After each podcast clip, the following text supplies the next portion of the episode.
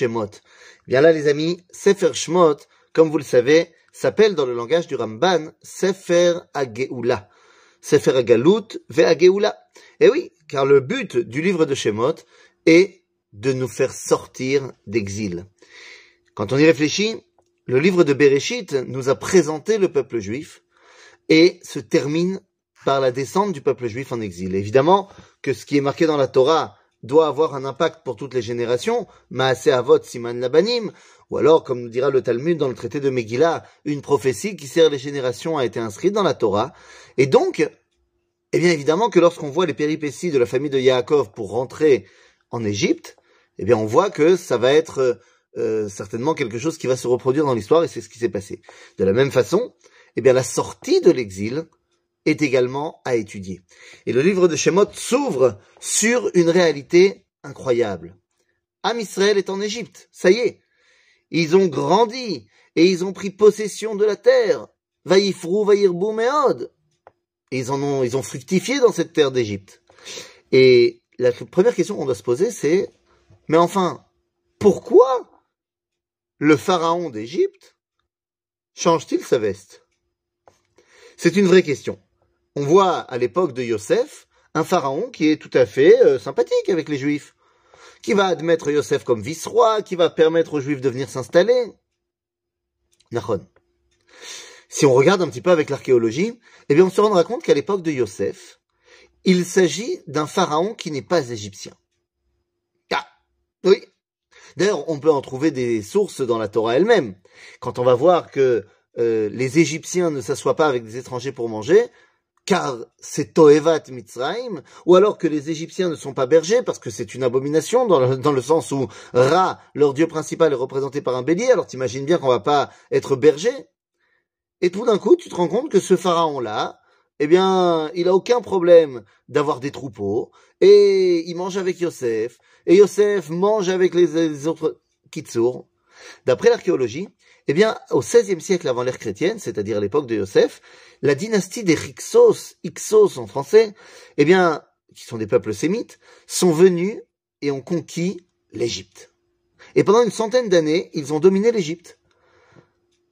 Dominer un peuple, alors que toi, l'élite, tu ne fais pas partie de ce peuple-là, c'est pas facile à diriger, à digérer. Surtout quand en plus tu mets à ta tête un petit juif, un petit Yosef, qui va, eh bien, te dépouiller. Alors certes, pour ta propre survie, mais bon, en même temps, lorsque Yosef est en train de dépouiller les Égyptiens, bah, les frères de Yosef arrivent et prennent toutes les places centrales de, de, l'administration. Et eux sont placés à Goshen, alors que tous les autres Égyptiens sont obligés d'être transférés dans d'autres pays, ou dans d'autres villes. Attends, à un moment donné, c'est normal que l'Égyptien, il en ait marre. À tel point que Vayakom al Yosef c'est levé un nouveau roi. on nous dit qu'il connaissait pas Yosef. Alors Rachid nous dit est-ce qu'il connaissait vraiment pas C'est pas le débat. D'après l'archéologie, cent ans plus tard, il y a euh, un retour des rois égyptiens qui reviennent, qui reprennent leur pays. Et donc c'est pour ça que le pharaon dit à son peuple, regardez, il y a un peuple juif qui est tellement présent et il est dangereux. Pourquoi? Parce que si jamais il y a une guerre, ils se mettront avec nos ennemis. Comment ça? L'esclavage n'a pas commencé, donc la vie est belle, est belle en Égypte. Mais oui, mais s'il y a une guerre, c'est-à-dire que si les Hyksos reviennent, avec qui les Juifs vont se mettre? Mais avec les Hyksos, c'était leurs anciens amis. Vous comprenez que tout est lié. Et à ce moment-là, eh bien, ils disent, ils sont partout. C'est-à-dire qu'on a un peuple juif qui est peut-être plus important que les Égyptiens eux-mêmes. Alors, est-ce qu'ils sont vraiment plus importants? Est-ce qu'ils sont vraiment plus, plus nombreux? Ou est-ce que juste on les voit plus? Et ils sont présents partout dans le paysage audiovisuel. Et ils sont présents partout dans les places de l'administration. Et ils sont présents partout en Égypte. Toute ressemblance avec un cas actuel serait purement fortuit et involontaire, évidemment. Puis à un moment donné, les Égyptiens ils disent, ben ça suffit. Ça suffit, c'est pas possible. Et on connaît la suite de l'histoire.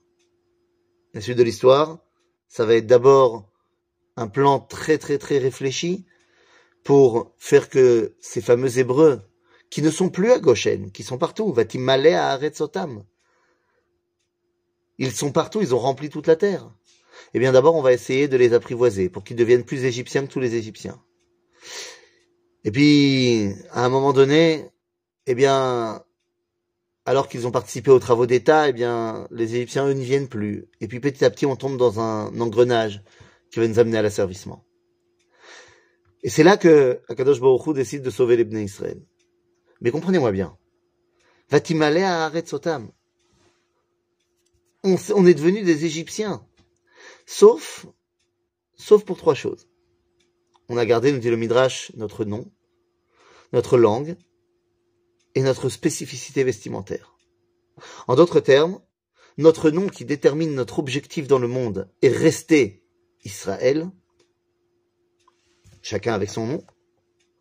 Notre langue qui détermine notre façon de transmettre une information, de transmettre une identité, est restée la langue de nos ancêtres, l'hébreu, et nous avons montré à l'extérieur que nous avons toujours une place qui est la nôtre, en nous habillant différemment.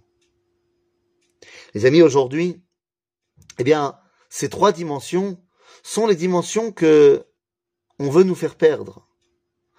Vous avez certainement été euh, très ouvert par rapport au, au débat pendant la présidentielle en France, avec un fameux Eric Zemmour, qui nous demande de changer de prénom. Pourquoi? Mais il le dit, c'est pour s'assimiler. Mais il a raison. Si tu changes de prénom, tu changes de langue, tu changes d'habit, tu n'as plus rien de spécifiquement juif, ben tu t'assimiles. Maase Avot Siman Labanim, c'est ce que Pharaon voulait faire. Et donc Pharaon prend une décision terrible. Il décide de tuer les bébés garçons.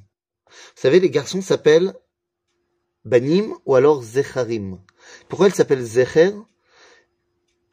Zachar parce que Zecher, c'est-à-dire qu'ils portent le souvenir de leur identité. Alors que chez les filles d'Israël, les femmes d'Israël, elles portent la transmission, les hommes portent la tradition. En d'autres termes, maman est juive, tu es juive, papa est juif, tu es juif d'une certaine couleur. Aujourd'hui, tout est mélangé, évidemment. La tradition, elle vient autant des rites de maman que de papa. Mais dans l'essence, maman, elle donne l'appartenance au peuple juif, et papa, il donne à quelle couleur de ce peuple juif j'appartiens, parce qu'il y a plein de couleurs. En d'autres termes, eh bien, les amis, on est en train, dans le début du livre de Shemot, de vouloir nous effacer complètement, parce que si Pharaon tue les papas, les futurs papas, les garçons juifs, eh bien, il s'appropriera les jeunes filles. Et ce sera le début de la fin de l'identité d'Israël.